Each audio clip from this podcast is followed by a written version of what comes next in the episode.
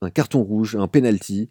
Man United versus Arsenal, c'est la bataille d'Old Trafford et les débuts des invincibles d'Arsenal, et c'est tout de suite dans Classico. Classico.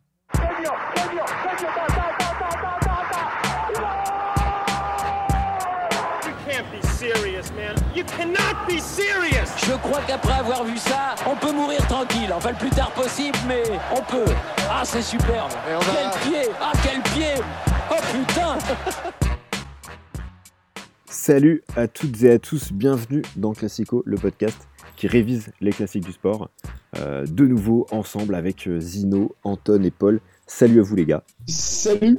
Vous m'entendez bien, on est à distance, hein, euh, confinement oblige, tous les, tous les quatre.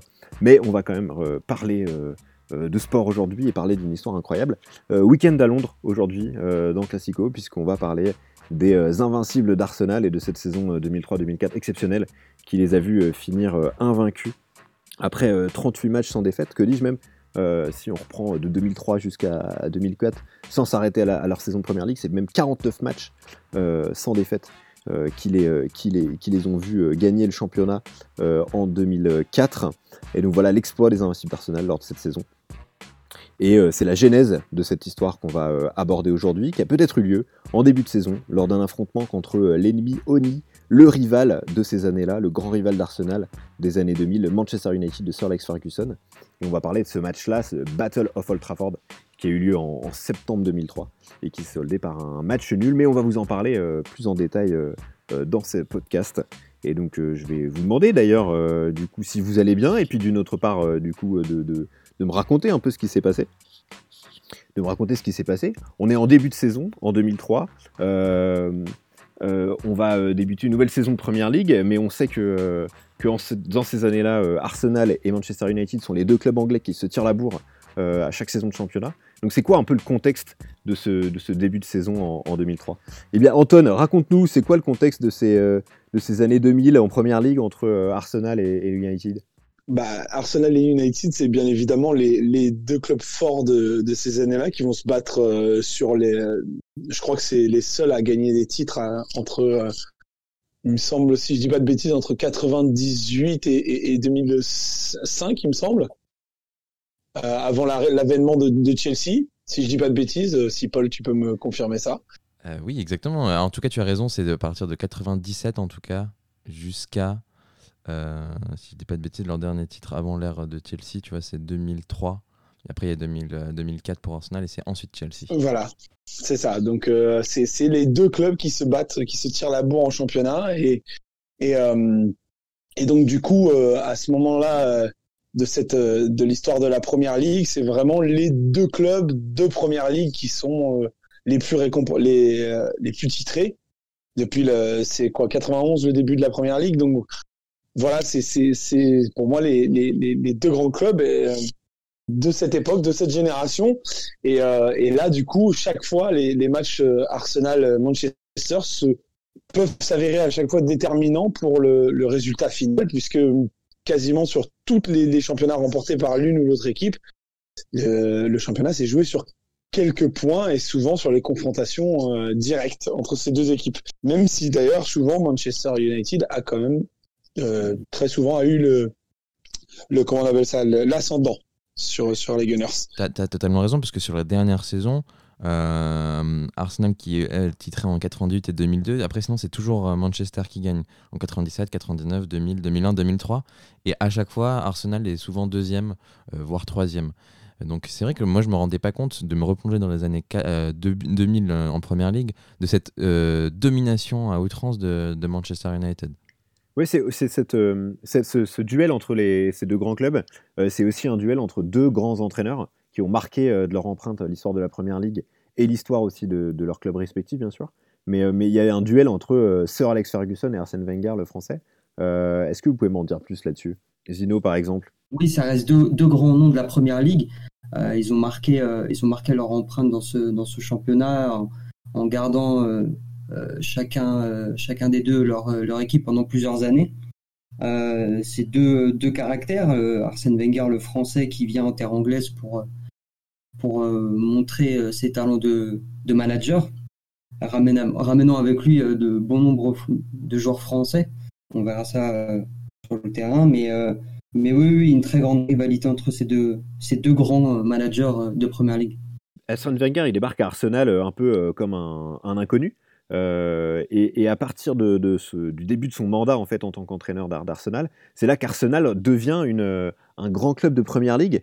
Qu'est-ce qui fait que du coup sous, sous, sa, sous son mandat d'entraîneur, de manager, même Arsenal devient un, un, grand club de Première Ligue? Alors que pour l'instant Arsenal c'est un grand club du foot anglais, mais c'était pas un club, euh, comment dire, aussi prestigieux et notamment au niveau, euh, continental que United, que Liverpool, euh, etc. Et donc, qu'est-ce qui fait que, Arsenal devient un club aussi important? Écoute, Arsène Wenger, il arrive en, 96, genre en, en, étant un peu sorti de nulle part. C'est-à-dire qu'il était au, club de Nagoya avant d'arriver à Arsenal où il a fait ses armes donc euh, au championnat du Japon où il a il a il a dominé le, championnat japonais. Mais euh, du coup, il arrive un peu comme une surprise euh, dans les rangs d'Arsenal. Il a, il a réussi à convaincre le, le, président de l'époque, dont là j'ai oublié le nom, mais mais ça a été le début, je sais, d'une grande amitié entre ces, deux personnes-là.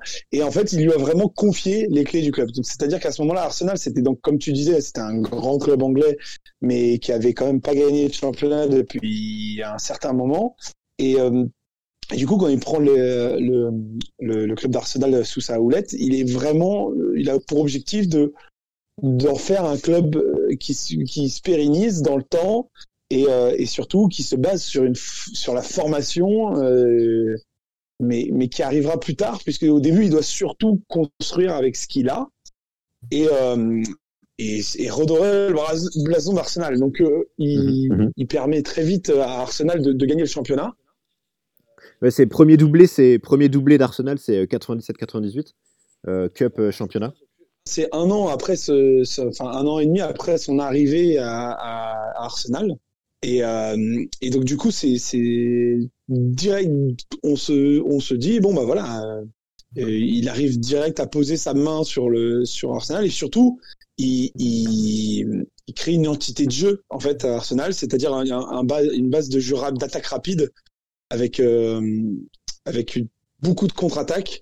Euh, une, une, une, défense solide et, une, et, des attaques donc du coup très rapides et, euh, et ça, en, Angleterre, ça marche très bien puisque euh, il y a énormément d'espace. Les équipes se livrent beaucoup. C'est beaucoup moins défensif que, certains championnats.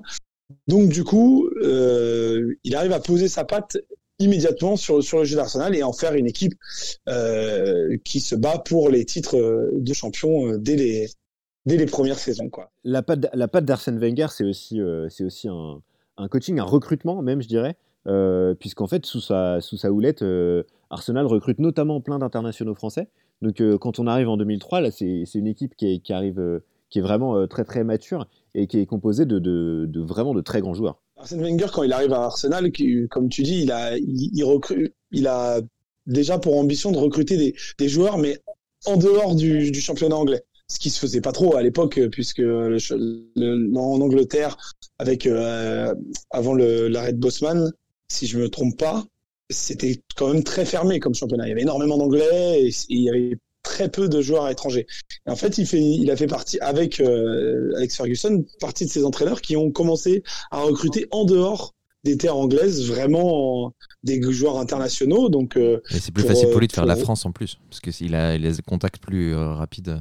Voilà. Il en avance sur les autres entraîneurs. Il a recruté Thierry Henry à, à, la Juventus en ayant qui, où il jouait plus pas énormément, où il était surtout pas satisfait du poste où il jouait. Il a recruté Robert Pires, Sylvain Wiltord. Donc oui, effectivement, lui, c'est son, premier vivier, c'est le championnat de France. C'est vrai qu'il faut le dire, il y a un gros, a, du coup, du fait du manager euh, Arsène, Wenger qui est français, il y a un gros tropisme euh, français euh, chez Arsenal dans, dans, ces années-là. Et du coup, quand on arrive, on arrive en, en 2003. c'est Manchester United qui a gagné le championnat euh, l'année d'avant, en fin de saison dernière. Euh, on arrive en 2003, on est en mi-septembre, la saison vient, à peine de commencer, et les deux, euh, grands rivaux du championnat se rencontrent déjà mi-septembre. Je crois qu'on a un petit son pour se mettre dans l'ambiance du coup de ce match et pour se, remémorer un peu la première ligue des années 2000 et, voilà l'entrée à, à, Old Trafford des deux équipes sur la pelouse du, théâtre des rêves, le, stade de Manchester United. Et, c'est un beau duel qui s'annonce entre deux, deux, très grandes équipes et qui ont, qui ont envie d'en découdre en ce début de championnat. Oui, et surtout, moi, ce que je trouve intéressant, c'est qu'à cette époque-là aussi, euh, Arsenal, d'un point de vue extra-sportif, même plus que, pas, pas extra-sportif, mais euh, global au niveau de son identité, c'est ils sont en train de construire l'Emirates. Euh, c'est une des dernières saisons à Highbury, si je dis pas de bêtises, et c'est un impact direct sur leur recrutement. ils font pas autant de dépenses que peut faire Chelsea ou, Manchester, qui, qui par ailleurs, bah, Manchester, c'est l'arrivée de, de, de, Ronaldo ou de Saha, par exemple. Mais eux, ils, misent sur euh, des talents un peu plus cachés, comme euh, ils, viennent, de faire venir euh, Lehmann, leur gardien qui a fait, qui fait justement une saison incroyable et qui est un des artisans majeurs, je trouve, des Invincibles. Et c'est pareil, tu as l'arrivée de, Clichy ou du jeune Fabregas. Donc ils sont quand même dans. Il y a deux, deux manières de penser le club différemment au vu de leur contexte de budget, je crois. C'est vrai qu'Arsenal, là, est dans une, dans une période où justement ils commencent à faire des économies pour préparer l'après. Euh, ils sont dans leur petit style d'Highbury qui est euh, limité, je crois, à 35 000 places, un truc comme ça. Et donc pour que le club grandisse, ils doivent euh, justement en passer par la construction d'un nouveau stade qui sera l'Emirates Stadium, qui commenceront à d'ailleurs occuper, je crois, en 2006. Mais bon, pour le coup, on n'y est pas encore. on est en 2003, on est en septembre 2003. Le match va commencer. Euh, comment ça se passe euh, ce, match justement? Euh, On l'a appelé The Battle of Old Trafford. Donc j'imagine, j'imagine Zino qu'il y a dû avoir, y avoir du, fighting spirit dans l'air lors de ce match. Exactement. on le sait très bien. la première ligue, il y, a, a, énormément, comme tu disais, de, fighting spirit. Ça, ça, se joue beaucoup avec, avec beaucoup d'intensité. ça envoie un peu des ballons un peu partout, mais il y a l'esprit y est en tout cas. Euh, ce que je trouve intéressant dans, dans, ce début de match, c'est que on peut noter rien que qu'en prenant les, les, deux 11 qu'il va y avoir de gros gros euh, duels. Euh, il y a le jeune Ronaldo qui débarque en première ligue, qui se retrouve face à, à Ashley Cole, qui est quand même aguerri. Il y a la grosse rivalité entre Roy Keane et Patrick Vieira. les, les, les attaquants qui sont des deux côtés qui sont euh, aguerris avec euh, Ruud van Nistelrooy pour euh, Manu et, Thierry Henry en face. ça promet d'être un beau match de Première Ligue et pour ce premier gros choc de Première Ligue pour cette saison 2003-2004. Mais surtout, ça se voit dès le début de match où c'est quand même très viril. Les premiers contacts, c'est pas juste un, match de poussin. Quoi. je crois que le même le premier gros tacle d'Arsenal sur, un joueur de Manchester, tu sens qu'il y a, que c'est une atmosphère particulière entre les deux. Exactement. C'est euh, vraiment vraiment le le, le, le, rythme de ce match-là. Il est vraiment sur l'intensité et sur euh, et sur euh, les, les, les impacts qu'on peut qu'on peut voir pendant ce, ces, premières minutes dans ce match-là. Euh, Roy Keane, il y a des caractères aussi, c'est ça qu'il faut, je pense, souligner. Euh, des, des, joueurs comme Roy Keane ou ou Patrick Vieira au milieu de terrain, la, la, bataille du milieu de terrain, elle est réelle entre ces deux équipes-là. Il y a, je crois qu'au milieu de terrain, justement, c'est cette année où, où, Beckham part pour le Real. Et est-ce que ça leur manque pas, justement, un peu Après, même, on est qu'en début de saison, mais est-ce que vous avez vu un problème euh, de ce remplacement de milieu de terrain? Personnellement, non, parce qu'il euh, il est quand même remplacé par, euh, par un joueur comme Cristiano Ronaldo, qui débarque du Sporting.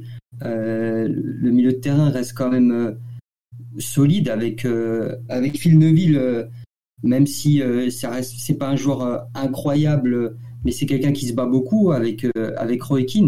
Il y a Fortune qui est là au milieu de terrain aussi pour ajouter un peu de densité au milieu de terrain. Donc certes, Beckham avec sa patte manque, mais tu as quand même un mec comme Cristiano Ronaldo qui est capable de d'éblouir par, par ses exploits personnels. Du coup, il y a, y, a une y a une grosse opposition, effectivement. Qui c'est qui prend qui prend l'ascendant euh, au début du match, Anton? Bah, clairement, euh, euh, Manchester United domine les débats, surtout, enfin, au début, surtout dans l'intensité. Arsenal ne, ne, fait pas, ne suive pas trop et évite, évite de prendre trop de risques. Et souvent, quand il récupère le ballon, essaye de jouer un ballon rapide vers l'avant sans, spécialement essayé de de construire. Et c'est ça. À l'anglaise un peu quoi. Voilà, parce que euh, c'est pas vraiment le jeu d'Arsenal de de jouer avec des ballons longs. Ils d'habitude ils sont plutôt à jouer avec des ballons rapides mais courts et euh, et en passant sur les côtés. Et là on voit souvent des ballons euh, aller chercher derrière le, dos des défenseurs. Thierry Henry ne voit presque pas le ballon du match. Dennis Bergkamp, Bergkamp essaye tant bien que mal de de d'exister au milieu du, du, du, du physique euh, qu'impose euh, Manchester United. Et, et, surtout, ce qui est important de souligner, c'est que euh, Arsène Wenger fait un choix dans ce match, c'est de ne pas titulariser Robert Pires, de mettre Lundberg à gauche et de mettre... Euh, euh, voilà, bien sûr, j'ai oublié. Comment Pardon, voilà, c'est ça, à droite. Et, et c'est un choix pour moi clairement défensif. C'est-à-dire parce que Parlour, c'est c'est c'est plus euh, un joueur capable de vraiment faire les efforts, contrairement. c'est un milieu plus physique que d'habitude. Voilà, c'est ça. Et du coup, vraiment, on sent que Arsène Wenger se prépare à un, un duel physique. Voilà. Et surtout, bon, bah voilà, ça reste à Old Trafford, donc forcément, euh, l'entre de Manchester United. Finalement, on est en début de saison, et donc il n'y a pas la volonté chez Wenger, d'après ce que tu dis, de gagner forcément ce match. Mais il y a, en tout cas, il y a la volonté d'y aller pour pas, euh, prendre de but, en tout cas pas perdre. Quoi. Clairement, clairement. Et, on peut dire que euh, Lehmann n'est pas hyper rassurant dans, ses premières minutes et, Manchester United commence à le sentir en faisant quand même énormément de centres dès qu'il se rapproche pour mettre en, en difficulté euh, Arsenal puisqu'en plus Sol Campbell n'était pas présent mm -hmm. pour raison familiale euh, il est il n'a pas été présent. Donc du coup ils ont misé un peu là-dessus Manchester United. Donc ça c'est surtout comme disait Zino un, un combat plus que euh, plus qu'un vrai euh, plus qu'un vrai beau match de première ligue.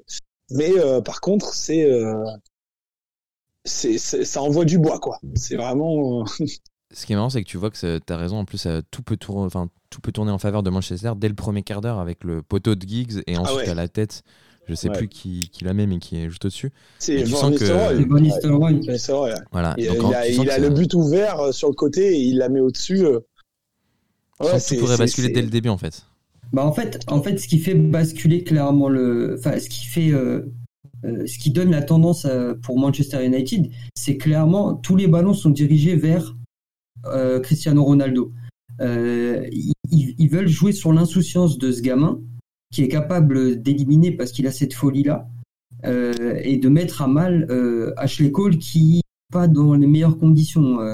il fait manger dans les premiers duels, bah, comme vous dites sur l'action de Van Nistelrooy. Euh, c'est lui qui provoque la faute et qui obtient le coup franc euh, quasiment euh, sur la ligne de, de, de corner là. Euh, il, il, il, fait du mal à, à Ashley Cole et, euh, et, de ah ouais. et de l'autre côté, Arsenal n'arrive pas à produire de jeu. Euh, ils prennent le ballon, ils n'arrivent pas à remonter correctement. C'est techniquement c'est très pauvre hein, pour un match avec deux, deux équipes aussi fortes. parce que Arsenal tout simplement n'arrive pas à mettre le pied sur le ballon. Je crois que la, leur seule vraie occasion, c'est à la 75e. Quoi. Ouais, non mais clairement. Et puis si je Avec peux... l'action de Ljungberg, entre euh, ça c'est Ljungberg et... Non, ouais. et Vieira. Ouais, ouais, spécial, mais, mais, pour moi c'est la passe laser de Vieira pour... Mais euh, euh, moi je... Je, je, en plus, on voit clairement que, bon, comme tu disais, Ashley Cole, c'est bien connu que euh, ses talents défensifs ne sont plus à, à approuver puisqu'il a toujours eu des, énormément de mal à bien défendre. Mais c'est un joueur qui, par contre, oui, comme il est rapide et agile avec ses pieds, il est quand même capable d'apporter quelque chose. Mais on voit clairement que Sir Alex Ferguson mise là-dessus, mise sur le manque de, le manque de, comment on appelle ça, manque d'implication défensive de d'Ashley Cole et, euh, et ça se ça se sent puisqu'il y a énormément de ballons qui sont jetés dans le dos d'Ashley Cole dès qu'il monte et Cristiano Ronaldo pareil hein, il, il, se fait un malin plaisir de d'aller d'aller chercher dans le dos de d'Ashley Cole mais bon, manifestement, ça ça suffit pas. Enfin, y a, du coup, euh, malgré le fait qu'Arsenal refuse le jeu et que United essaye, euh, ça ne marche pas. Il y a toujours 0-0. Totalement. Enfin, il, il, ils parviennent pas, même si un Jens, euh, Jens Lehmann euh, qui est vraiment pas rassurant, comme l'a dit Anton, il fait des sorties euh, bah, sur hasardeuses, il, il, fait peur à tout le monde. pourtant, ça reste quand même un, un, un, très grand gardien. Il a, il a fait ses preuves et tout. mais, mais il fait vraiment très peur. Je sais pas comment Manchester ne fait, enfin, n'arrive pas à marquer. C'est, ils, ils ont l'ascendant psychologique, technique, mais ils ne parviennent pas à marquer. C'est ça qui est assez bizarre. Pourtant, est-ce qu'on peut en parler là maintenant? Peut-être il y a, y a un, un, tournant du match qui est un faux tournant finalement au vu du résultat final, mais euh, il y, a une, y a un accrochage entre Patrick Vieira et, et Ruud van Nistelrooy qui, qui se termine sur l'expulsion hein, de, de Vieira. on va peut-être l'écouter d'ailleurs.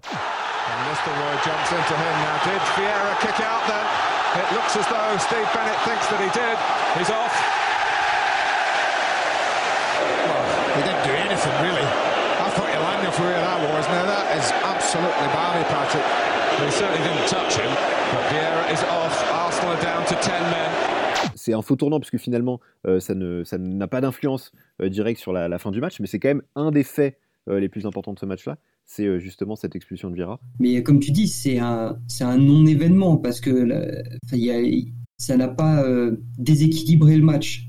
Euh, au final, il est resté peu de temps, mais ça n'a pas déséquilibré le match. Ouais, c'est quoi ton, votre, toi, Anton, ouais, ta, ta, ta vision de, de, de, cet événement dans le match? Bah, Pour moi, déjà, ça, ça, se joue sur deux minutes puisque euh, Vira déjà se prend un jaune juste avant, euh, qui est ma foi évitable. Et en fait, je, je sais, je, il, il, on sent la frustration euh, chez Vira et puis il a toujours été mhm. capable d'avoir des gestes d'humeur comme ça. Quoi. Ouais, et en plus Van Nistelrooy c'est un peu un vicelard, c'est ce genre de joueur qui, qui qui va aller chercher la merde, mais par contre dès que la merde est, est trouvée, il va dire ah non non j'ai rien fait, enfin excusez-moi, enfin et et là, on le voit parce que clairement, il va au duel de la tête avec Vira et il fait, il le pousse au sol et tout ça en tombant. Et après, dès que Vira du coup montre un peu d'énervement, ah, il lève les mains, il va tout de suite voir l'arbitre. Euh, attention. Euh, et, et en fait, il y a, y a, beaucoup de malice là-dedans euh, chez Ruud van Nistelrooy.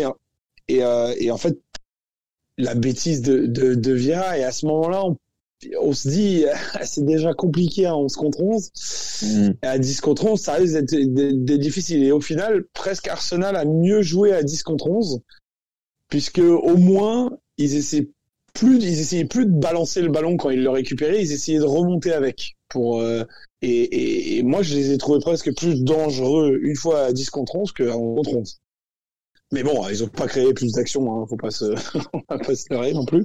Paul, sur, cette, euh, sur ce carton rouge de Vieira, il y a, y a quand même un début de général euh, sur le terrain. C'est assez tendax quand même entre les deux équipes euh, à ce moment-là du match. De plus en plus d'ailleurs, on sent qu'il y a, y a un, climat un peu, un climat un peu de, de, de fight entre les deux équipes. Oui, non, c'est vrai, euh, mais euh, moi, euh, c'est marrant, ça m'a fait le, ce, ce, tacle de Vieira m'a fait penser à une Tony Chaperon, tu vois.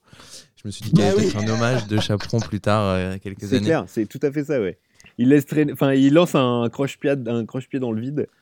C'est ça. Mais après, t'as raison, hein, Antoine. C'est vrai que ça, ça, je sais pas pourquoi, ça redonne un peu d'élan euh, à Arsenal, alors qu'il pourtant qui n'est pas en terrain conquis, puisqu'ils sont carrément à Old Trafford, mais euh, ils sont peut-être un peu plus incisifs. Et pourtant, bah, quelques secondes après, ils seront, enfin quelques minutes après, ils vont se faire punir quand même.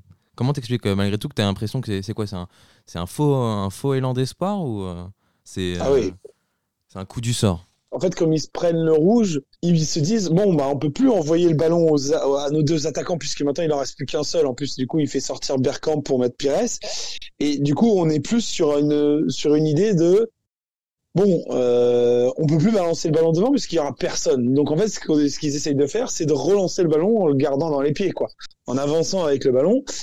Et c'est pour ça que ça devient, euh, ils deviennent un peu mieux. Mais le problème, c'est qu'après, plus on approche de la fin du match, plus on sent qu'Arsenal se dit, bon, bah, c'est clair que le match on le gagnera pas. Il faut tout faire pour pas le perdre et il commence à vraiment à se recroqueviller dans les toutes dernières minutes. Et du coup, et, et, et face à face à cette situation-là, du coup, United se retrouve à 11 contre 10. Zino, c'est quoi la... Qu'est-ce qui change euh, côté United euh, à ce moment-là? Ils se disent que là, c'est bon, là, ils vont le mettre, le but euh, qu'ils cherchent à mettre depuis le début. C'est assez paradoxal parce que moi, je trouve, après, c'est à mon humble avis, hein, je trouve que, comme disait euh, Anton, Arsenal essaye d'éviter de, balancer pour éviter de rendre des ballons à Manu. Euh, mais ça, ils ne peuvent pas construire de jeu parce qu'ils sont à 10 contre 11, c'est compliqué. Mais quand je vois qu'Arsenal a le ballon alors qu'ils sont à 10 contre 11, il n'y a pas un gros pressing de Manchester. Euh, et c'est quand Manchester a récupéré le ballon parce que Arsenal n'arrive pas à rentrer dans les 30 derniers mètres mancuniens, ils essayent de, produire un peu de jeu, mais il se passe pas grand chose. Et il y a un centre un peu dégueulasse de, je crois, de Ryan Giggs ou de ou de Phil Neville qui envoie dans la surface. Et là, tu as un accrochage entre Diego Forlan et Keon, euh, qui, qui est bon, qui est sifflable. Il n'y a, y a pas énormément, c'est pas un attentat, mais il est sifflable. Euh, et qui se charge de tirer ce penalty euh, Eh ben, euh, c'est notre ami Ruud, Van Nistelrooy, qui, qui, avait déjà bien foutu la merde juste quelques minutes avant, dix minutes avant. Et là, euh, et là c'est le drame. C'est le drame pour euh, Manu. On va même écouter le penalty. The controversy hasn't finished here. Arsenal cannot believe it. And you know who's going to take it? Ruud van Nistelrooy. Responsibility rests with Ruud van Nistelrooy.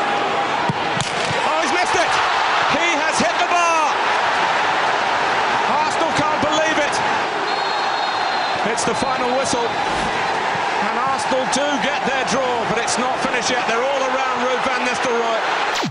Pour resituer, on est vraiment dans les dernières minutes du match, hein, euh, au moment de ce, ce penalty, euh, qui justement, bah, on l'a entendu, euh, qui est raté par Van Nistelrooy. Qu'est-ce qui se passe à ce moment-là? Pourquoi, pourquoi, pourquoi Est-ce qu'on a une analyse, a une analyse de ce penalty manqué dans les dernières minutes par Van Nistelrooy? C'est quoi votre avis? Euh, moi, pour moi, la, vie est claire. C'est que déjà à ce moment-là, euh, pour remettre dans le contexte, van Nistelrooy a raté ses deux pénalties précédents avant. Il rate, il en rate un et dont un déjà face à Jens Kleman et Arsenal. Donc déjà, lui, dans son état d'esprit, je pense qu'il n'est pas archi serein déjà. Et en fait, le, le, ça se sent en fait dans sa façon de frapper il, veut absolument mettre de la puissance pour pas se faire avoir par, ah, par une grosse frappe de mule. Hein. Voilà. Et pour après, faut pas, faut pas oublier aussi que Jens Lehmann en a fait sa grande spécialité. C'est un très très grand arrêteur de penalty. Il a, on, l'a vu en Coupe du Monde 2006 face à la. Un arrêteur. Ok. Et voilà, il, un arrêteur de penalty. Mais il est élu meilleur gardien euh, en 2006 de, de en première ligue, je crois, non Ou en tout cas, c'est en 2006. Oui, oui, mais de, toute façon, vraiment, c'est. Il, pourtant, il est, il est âgé hein, à ce moment-là. Il a déjà pour moi 33 ans, il me semble. C'est, c'est, mais il a vraiment connu une deuxième partie de carrière triomphante. Et vraiment, ce, il est spécialiste de ça. Donc Van Nistelrooy, il est, qui n'est déjà pas serein d'avoir raté ses deux pénalties, dont un face à face à Lehmann. Bah là, euh, juste derrière, on voit que il, nous, il, nous, il nous fracasse la barre bien comme il faut. et, euh, et, du coup, bah, euh, finalement, l'espoir de victoire de, de United s'envole un peu, puisque ça, ça leur met clairement un coup au moral. Et surtout, bah, mine de rien, euh, un tournant pour l'histoire. Mais c'est ça, c'est qu'en fait, Arsenal passe à côté de la défaite lors d'une saison où ils finissent invaincus. C'était tout l'intérêt d'ailleurs du choix de ce match, hein, euh, si je ne m'abuse, euh, pour, euh, pour illustrer justement cette saison des Invincibles. C'est que peut-être que notre idée, en tout cas l'idée qu'on avait derrière la tête en, abordant ce match, c'était que finalement le, le, les origines de cette saison-là se sont peut-être jouées, peut-être jouées lors de ce match-là, où finalement la chance a un peu sauvé Arsenal. La chance est le fait de serrer les dents jusqu'au bout. Mais ça, ça reflète pas mal l'équipe d'Arsenal en fait. C'est une équipe qui, euh, qui parfois n'est pas, enfin, n'est pas euh, très agréable à regarder parce qu'elle n'arrive pas toujours à produire du jeu, même si habituellement euh, elle le fait. Mais il y a eu des trous d'air durant cette saison. Et, mais elle ne perd pas. Elle ne perd pas, elle reste assez solide. Et bah, on, le voit parce qu'ils ils ne perdent pas durant cette saison. C'est assez dingue, surtout dans ce match-là, parce que ils sont ultra dominés euh, durant la première mi-temps. Ils essayent de sortir un peu la tête de, l'eau en deuxième, mais il se passe pas grand-chose, ils provoquent pas beaucoup d'occasions. Euh, et, là, tu as ce coup du sort et tu as Ruud van Nistelrooy qui, qui est capable de, de, de, de fracasser euh, Arsenal parce que, parce que je pense que, enfin, je me, je me dis que si Arsenal perd ce match, euh, ça leur met un gros coup derrière la tête. Et, et finalement, Van Nistelrooy a juste fracassé la barre et, euh, a fait sauter de joie les, joueurs d'Arsenal. Ouais, d'ailleurs, les, enfin, les joueurs d'Arsenal, tu le sens à la fin du match, ils sont ultra tendus dans le sens où ils se jettent tous sur euh, Van Nistelrooy, quoi. Ouais, il se fait bousculer un peu à la fin, Van Nistelrooy. Genre, il le pousse et euh, c'est bagarre générale. Et puis, euh, le nombre de d'amendes qui vont se prendre à cause de ça, c'est juste incroyable, quoi. Tu sens qu'ils sont à vif, quoi. Alors que c'est le début de saison. C'est ça, en fait, c'est ça qui est fou, mais c'est ça qui montre aussi que c'est un gros choc et qu'il y a une telle rivalité entre ces deux équipes. C'est que même, il y a, enfin, c'est, le début de saison, il n'y a pas beaucoup de buts. Enfin, il y a, il y a une tension qui est là en fait, et elle est là depuis les premières minutes, euh, des premiers tacles jusqu'à la dernière où il y a ce, rebondissement avec ce penalty. Et quand on voit Keon et, euh, et Lorraine euh, directement en train de, enfin, ils poussent directement Van Nistelrooy à la fin du match, on voit qu'ils sont, ils sont, ils étaient hyper tendus quoi. Justement, qu'est-ce que ça va être là Donc Arsenal fait, euh, fait match nul et on sait, on va, on va y revenir, hein, qui s'envole derrière vers une, saison, euh, euh, une saison record où ils finissent invincibles et champions. c'est quoi la suite de la saison pour, pour United après ce match, Anton United, ça va être juste une poursuite d'Arsenal parce que faut pas oublier quand même qu'Arsenal fait, fait un très bon début de saison avant ce match et il commence très fort le championnat. Donc United comptait déjà sur ce match pour éventuellement grappiller un peu de, de mhm. points. Et, euh, et en fait, tout, tout, le reste de la saison, euh, ça va être une, une course poursuite euh, auprès d'Arsenal pour, pour pouvoir s'accrocher. Parce que justement le problème quand tu quand, quand on fait une saison comme ça où on est invaincu c'est qu'on espère toujours le faux pas de l'adversaire. Et bah c'est vrai que bah, à chaque fois que le tu ne perds pas un match ça ça met en, encore ça te donne encore plus de confiance. Et, et, et du coup United essaye, essaye au début. Et en fait, le problème, c'est que je crois qu'ils perdent aussi beaucoup d'énergie en Ligue des Champions. Et au final, n'arrivent même pas à finir, euh, à finir dans les deux, dans les deux premiers au final. Puisque je, crois que si, si je m'abuse, j'ai fini troisième cette année derrière Chelsea, qui commence à montrer le, le, bout de son nez vraiment en championnat, même si ça faisait euh, plusieurs saisons qu'ils étaient, qu'ils étaient toujours pas très loin de, de, de enfin, mm-hmm. qu'ils étaient en Ligue des Champions. Mais, mais là, euh, finalement, United finit, finit troisième cette saison. Et, euh, et je crois qu'il craque euh, à partir de la, il me semble, si je dis pas trop de bêtises, à partir de la 24e, 25e journée où il, commence vraiment à perdre du, du, du, terrain sur Arsenal et Arsenal qui, c'est peut-être c'est peut-être anecdotique mais, mais justement Paul ça, donne quoi le match retour entre Arsenal et, et United du coup? C'est un match nul si je dis pas de bêtises c'est un partout un partout, c'est au mois de, mars. Euh, ouais, en mois de mars, justement. Euh, c'est assez, assez tendu, hein, c'est indécis. Et, tu sens que je sais pas si ça pourrait ça aurait pu basculer à ce moment-là parce qu'il y a plein de moments malgré tout dans leur saison d'invincible Arsenal où ils auraient pu basculer mais ils ont toujours réussi à, euh, être là où on les attendait pas forcément à, retrouver un allant qu'on ne le savait pas alors que justement Wenger lui c'était l'année d'avant qu'il avait déclaré à ses joueurs dans le vestiaire qu'ils étaient capables de faire une saison sans victoire. Et s'ils perdent, entre guillemets, en, 2002-2003, ouais, pardon, c'est possible, mais pour d'autres clubs. Ça, euh, par contre, il y en a beaucoup, il y a beaucoup de clubs qui en sont capables de le faire. Ouais, c'est vrai, parce c'est Toulouse, je crois. il leur avait dit. Euh, en 2002-2003, les joueurs justement ont reproché à, Wenger de leur mettre trop de pression avec cet objectif, et c'est entre guillemets ce qui pour eux le, leur a coûté euh, la saison. Donc euh, là, cette saison, ils réussissent euh, mm. l'exploit total. Et en plus, ils arrivent à faire ça face au gros parce que même face après Manchester, après le Battle of, Old Trafford, ils enchaînent contre trois adversaires euh, qui sont très coriaces comme bah, as Newcastle, Liverpool et Chelsea. Et à chaque fois, c'est des victoires avec un but d'écart. donc il y, a cette envie qui perdure tout au long de la saison. Et mais c'est, en fait, tu vois, à partir de janvier, de toute façon, ils, ils, sont premiers, ils quitteront plus jamais. Mais mais c'est juste assez colossal par rapport au niveau du championnat proposé, quoi. Donc c'est vrai, comme mm. tu dis, Anton, euh, Manchester ne fait que essayer de, suivre le pas, mais euh, euh, perd des forces mm. dans la bataille, quitte à même finir troisième. Zino, Anton, il y, a eu d'autres matchs comme ça lors de cette saison des, Invincibles qui ont été un peu des, moments clés de la, saison d'Arsenal, où ça aurait pu basculer, ou au contraire, des matchs qui leur ont fait prendre encore un peu plus de, force et d'ampleur jusqu'au, jusqu'à la fin bah, Il y, a, quand même plusieurs matchs, matchs nuls qui, se, qui, sont, qui s'obtiennent difficilement. Moi, je crois que ce que j'ai que j'ai noté, ce que j'ai remarqué, c'est un match face à Portsmouth où c'est un peu compliqué, où ils sont menés une grande partie du match et ils arrivent finalement à égaliser. Il y a le match à, Tottenham qui était une vraie, une vraie chienlit parce que bien évidemment le derby du nord de Londres est, toujours peu importe la situation entre les dans le en championnat pour chacun des deux clubs c'est toujours des matchs très disputés donc même si si on avait si Arsenal avait gagné à à Highbury. Ça a été très compliqué euh, lors du match retour. Euh, non, je sais plus si c'était le match. En tout cas, le match à, à Tottenham. Et, euh, et, vraiment, Arsenal a eu des difficultés quand même à l'extérieur à, à, gagner des matchs. Ils ont même les, même s'ils ont gagné, ils ont gagné contre Liverpool à l'extérieur, mais ils ont fait beaucoup de matchs nuls. Il me semble qu'ils en font 8 des matchs nuls à, euh, à l'extérieur. Euh, voilà, 8 sur euh, sur 19 matchs, c'est c'est quand même pas négligeable.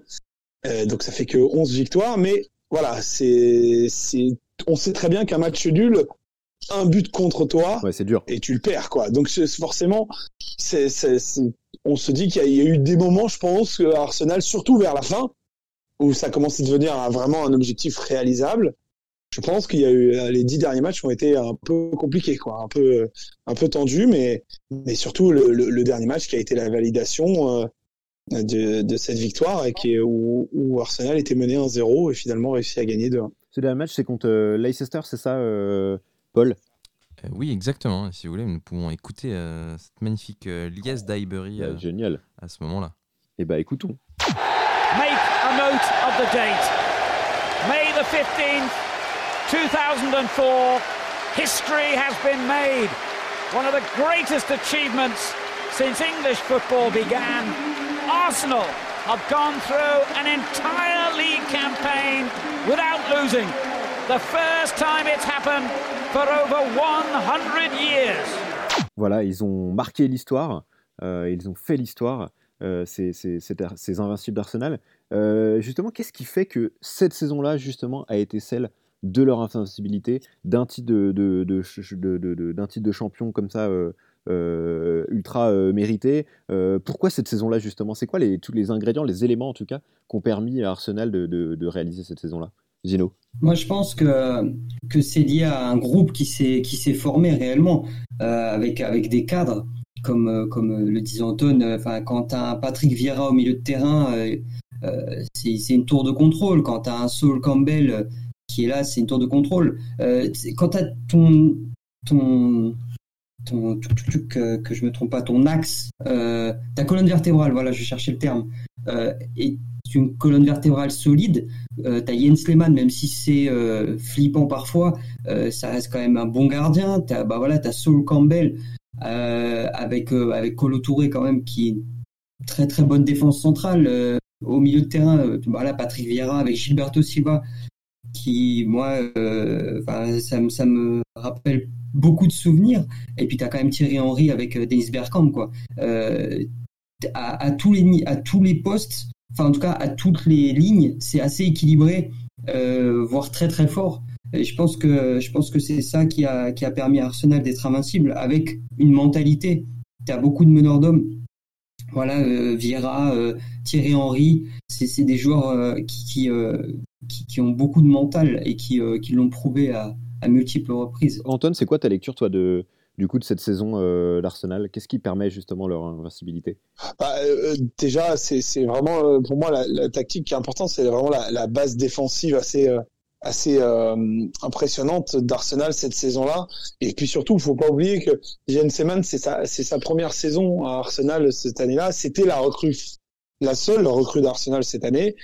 Et et pour moi, ça a été la solidité euh, d'Arsène qu'Arsène Wenger a apporté euh, c'est à, Arsenal en, plus du jeu. Et, et c'est quelque chose qui d'ailleurs pour moi s'est perdu un peu à Arsenal cette solidité défensive. Parce que on pense tout de suite à Arsenal comme une, comme une équipe qui jouait euh, très très bien au foot. Mais c'était à la base quand même une, une, défense très solide et qui laissait très peu de place à euh, à l'adversaire pour pour leur donner des opportunités et tout au long de la saison, ça s'est senti, voilà, comme, comme dit Zino, hein, aussi euh, un, un, groupe qui se connaissait bien, puisque justement, la, seule recrue était le gardien. Sinon, tous les joueurs se, connaissent, se connaissaient de l'effectif depuis au moins un an. Donc, quoi qu'il arrive, il y avait vraiment une continuité, une forme de, mhm. de, de, de, de, voilà, de, de, cohésion qui s'était créée.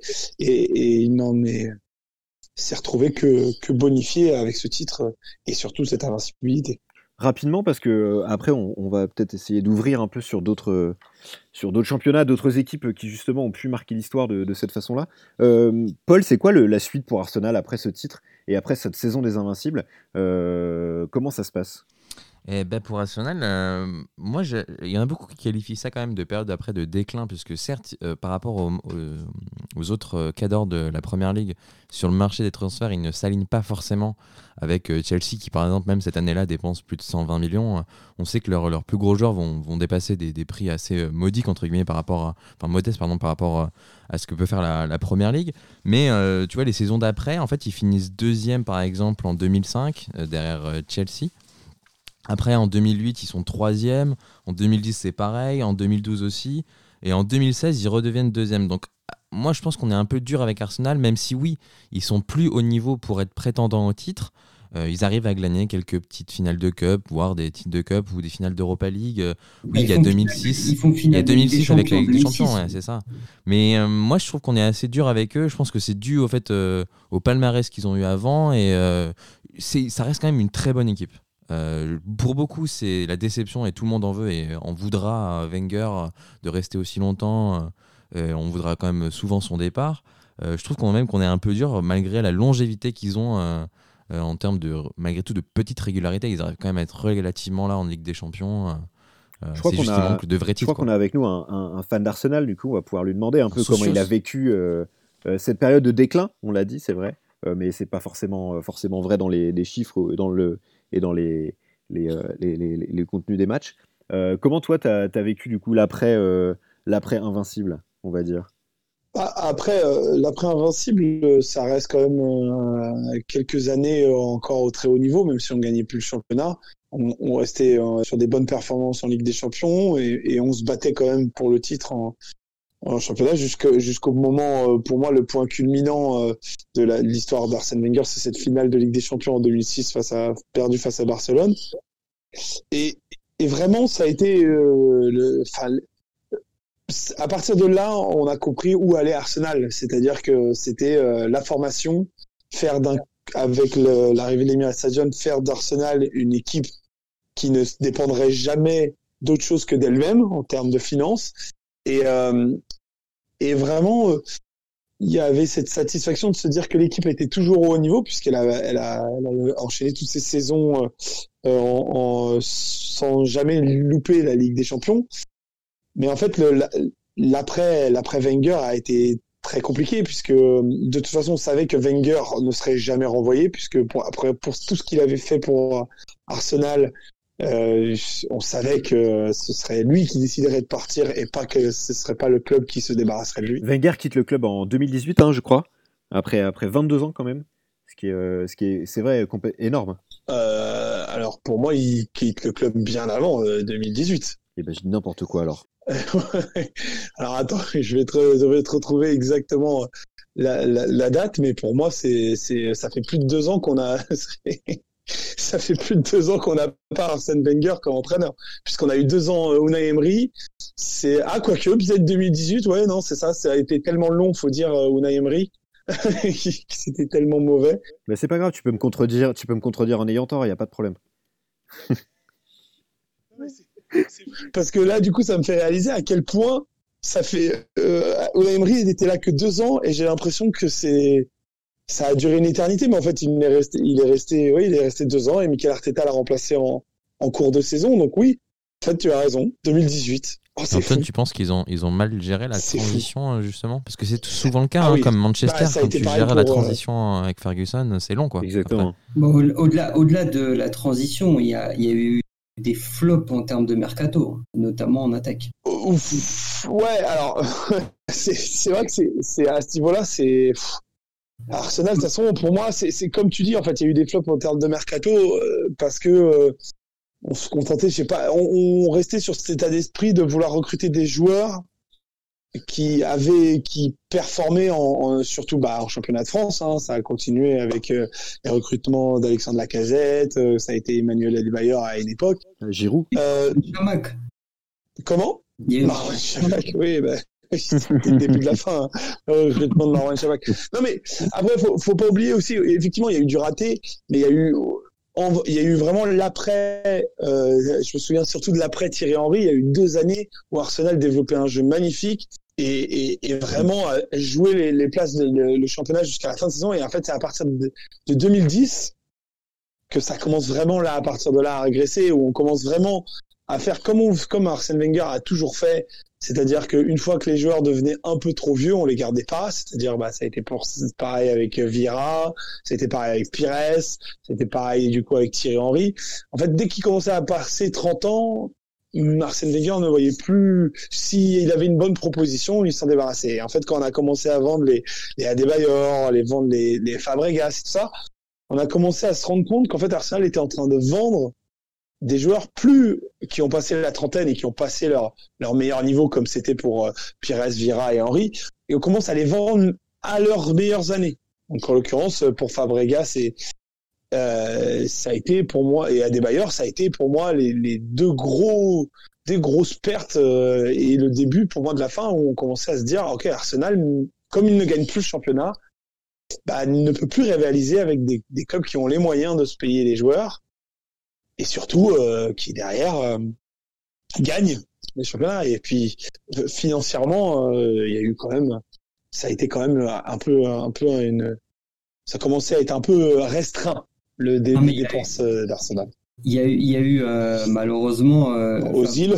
À, Arsenal, il y a eu beaucoup de joueurs anglais. je ne sais pas si c'est de la formation d'Arsenal, mais des, des, joueurs comme Theo Walcott, euh, Aaron Ramsey, euh, euh, Wilshere, Danny Welbeck, des, joueurs qui, qui sont censés être au niveau de la première ligue, qui n'ont pas toujours prouvé, quoi. C'est vrai qu'on sent en regardant les, effectifs, bon c'est facile de comparer aussi, mais l'effectif de 2003-2004 et en comparant avec les effectifs qu'Arsenal a pu connaître après 2010, il y, y a, une différence en termes de, de, talent intrinsèque des, des joueurs. Bah, un, mec, un mec comme Theo Walcott, c'est un mec qui a beaucoup beaucoup de talent.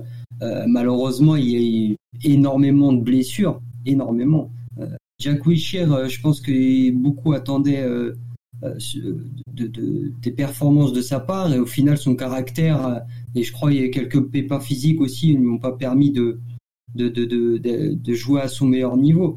Il y a plein de joueurs, je pense, comme ça, qui ont qui pas pu faire en sorte qu'Arsenal devienne une grande grande équipe ou en tout cas puisse rivaliser avec les Manchester euh, City d'aujourd'hui ou, les Chelsea euh, à l'époque. Non, mais euh, de toute façon, là, c'est là tu, tu relèves le point important. C'est en termes de dépenses, de toute façon. Arsenal, ça a été c'est un club formateur, c'est un club qui se base vachement sur la formation de ses joueurs, qui recrute très cher des jeunes joueurs pour les former. Ça a été le cas pour Walcott, ça a été le cas pour Ramsey. Euh, Wilshere, c'est vraiment un produit totalement, il est totalement formé à Arsenal. Mais, mais voilà, c'était, c'était l'ambition. Et il y a eu des très très bons joueurs, mais c'est le cas de Diaby et Wilshere, c'est des, c'est des, c'est des joueurs qui sont très prometteurs, qui quand ils ont joué, ils ont joué à un niveau exceptionnel. Mais le problème, c'est les blessures. Ils n'ont jamais réussi à, à, confirmer. Et c'est toujours le problème quand tu, ah, pour moi, ça a été le, le problème d'Arsenal, c'est que quand tu donnes, tu demandes beaucoup à des jeunes joueurs très vite, eh ben, tu constates que très souvent, ils peuvent avoir des, risques de blessures plus, plus courants parce que bah, le corps n'est peut-être, quand tu n'es pas totalement adulte, le corps n'est pas totalement formé. Donc, du coup, tu prends des coups, tu, tu, tu, tu contractes des blessures que, très tôt. Et du coup, ça t'empêche de, de, vraiment développer, de développer physiquement. Et je pense que ça, ça a été le, le problème à Arsenal, c'est que on a eu des joueurs très prometteurs, mais qui n'ont jamais pu confirmer dû aux blessures. Euh, parce que même pas. Comment? Il y a le championnat, la première ligue, c'est c'est une c'est bien sûr tellement d'intensité. Euh, tu, tu, retrouves à bah voilà une vingtaine d'années à jouer euh, face à des mecs aguerris euh, qui te mettent 20 kilos, c'est compliqué. Ouais, c'est clair. Tu veux dire qu'Arsenal n'a pas été à la hauteur de sa devise? C'est... Quelle est la devise? Oh, ah bah, tu super connais pas la devise, un fan d'Arsenal. pas la devise d'Arsenal. Moi, je veux que tu me la bah. donnes en latin même. Ah, tu veux que, je, tu veux que moi je te donne la, la, la, devise d'Arsenal? La devise d'Arsenal Bah oui, bien sûr. Oh là je la connais pas. Euh... C'est la, la, victoire vient de l'harmonie. Ah putain, bah tu vois, je, bah, je crois que je l'ai même pas entendu dans ma vie. Victoria Concordia Crescit. Donc c'est vrai que ça, en fait, euh, c'était ce qui s'est passé en 2004, à savoir, ils ont réussi à créer un collectif, bon, qui se battait aussi à l'entraînement, hein, parce qu'il y a eu des grosses personnalités. Ouais. Ils ont réussi à créer une équipe totale, une équipe harmonieuse qui a fait que ça a pu être. euh, Et ils n'ont plus jamais retrouvé ça vraiment, tu penses? Le, le problème de Arsenal vient du, du fait que euh, ça a été euh, Arsène Wenger qui, qui a voulu se transformer en une équipe comme euh, comme Barcelone, c'est-à-dire basée sur une formation et sur du beau Mhm. jeu, et on a perdu cet esprit de combativité en fait. Et, euh, et, et en fait, tu le vois dans la bataille d'Old Trafford là justement. Même si Arsenal joue pas bien, il y a quand même des combattants quoi. Ça, ça y va, ça se prend des coups, ça, ça met, ça y va physiquement. Et on a perdu ça en fait, parce que si tu regardes maintenant les milieux de terrain euh, qui jouent à Arsenal, bah ça, il y en a aucun qui vaut, qui a le gabarit de Gilberto Silva ou de Patriara, aucun qui a la grinta de Lundberg ou ou, ou, euh, ou de Parlour. Il y en a aucun qui a la rapidité et la technique de, de Bergkamp et de Thierry Henry. Donc c'est, c'est, c'est, ah, il y avait forcément des très grands joueurs. Ça, c'est une évidence. Mais par contre, euh, moi, pour moi, le, le, le problème vient du fait que on a voulu créer une identité de jeu à Arsenal qui ne correspondait pas au football anglais. C'est pour ça que, bah oui, si tu mets pas des grands coups de, de millions, euh, bah au championnat anglais, là, t'as t'as plus trop de, de, de chances de d'y arriver. Et on voit, on l'a vu avec Manchester United aussi. C'est Manchester United qui a qui a une descente plus longue puisque vraiment ils ont continué à gagner euh, pendant pendant de très nombreuses années après.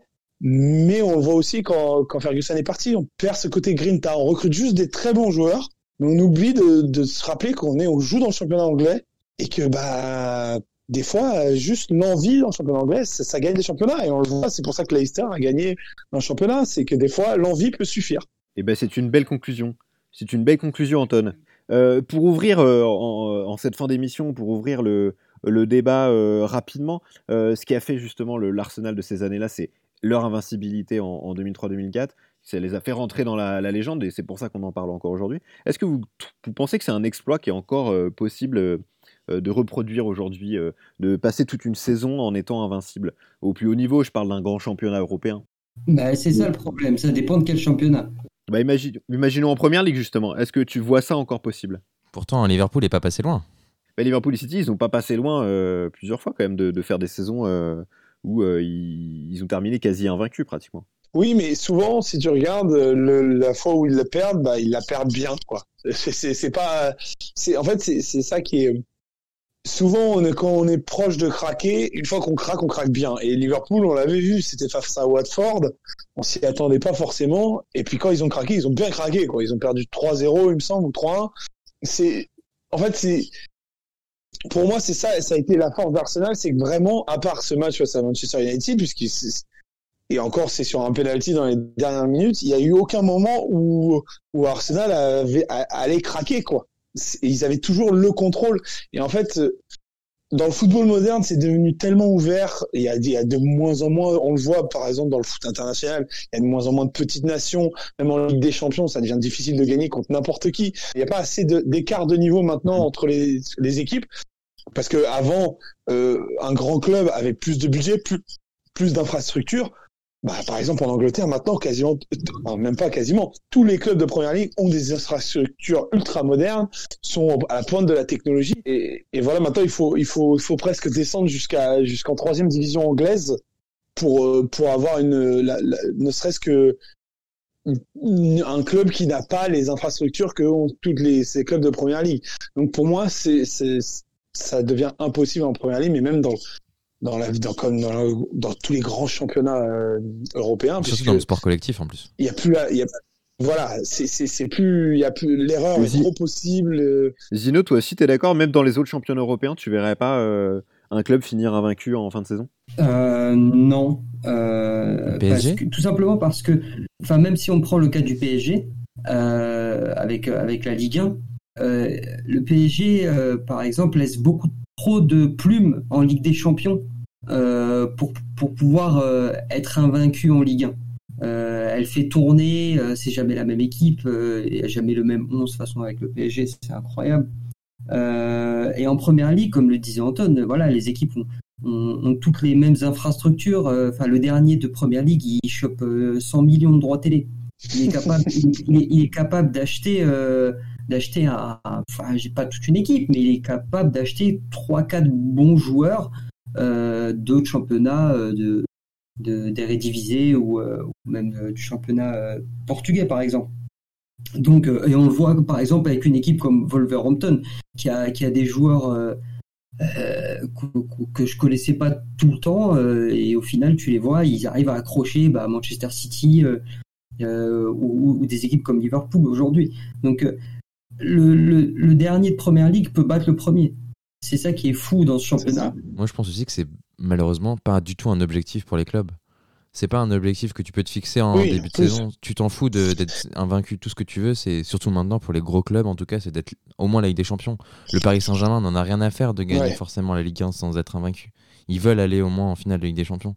Et Arsenal, on le voit sur cette saison, ils ont délaissé les autres compétitions entre guillemets, limite pas pour réaliser ce record, mais au final ils le réalisent parce qu'ils sont aussi pas dans les autres compétitions euh, aussi loin, quoi.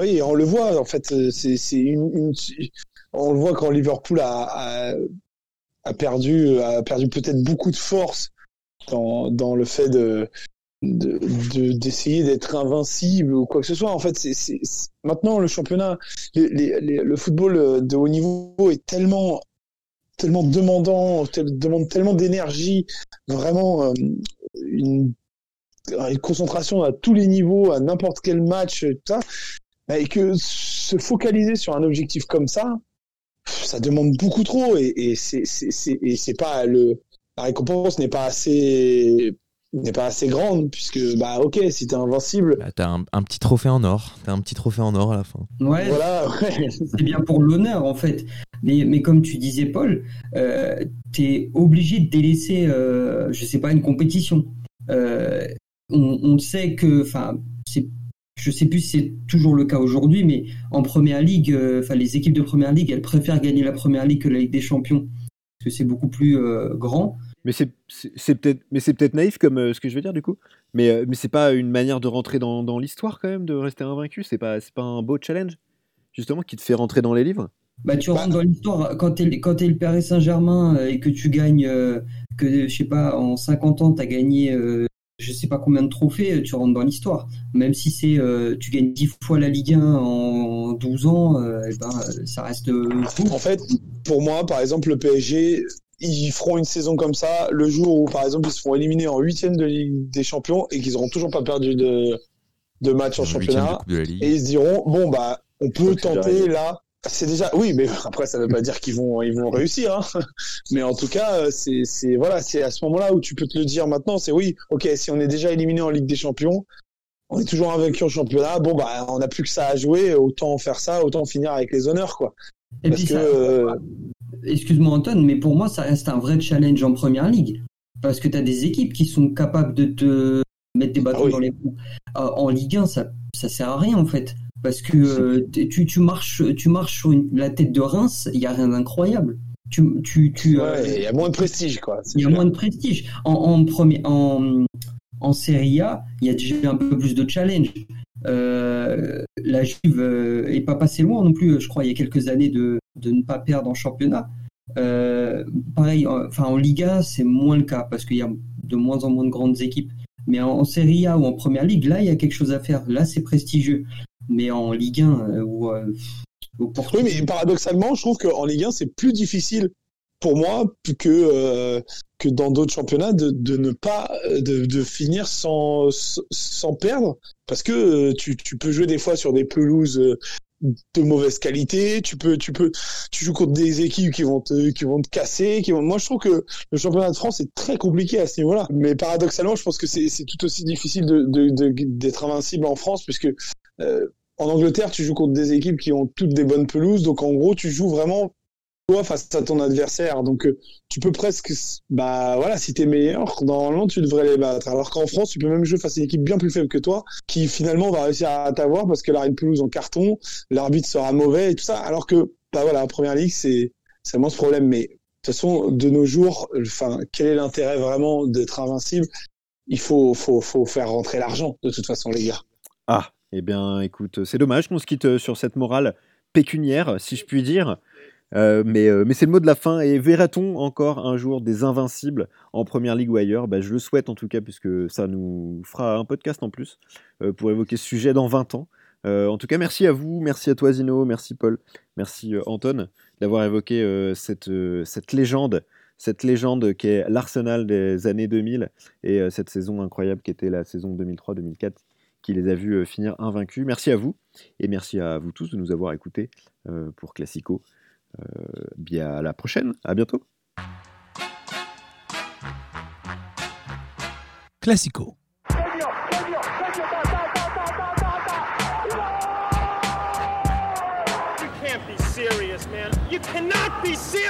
Je crois qu'après avoir vu ça, on peut mourir tranquille. Enfin, le plus tard possible, mais on peut.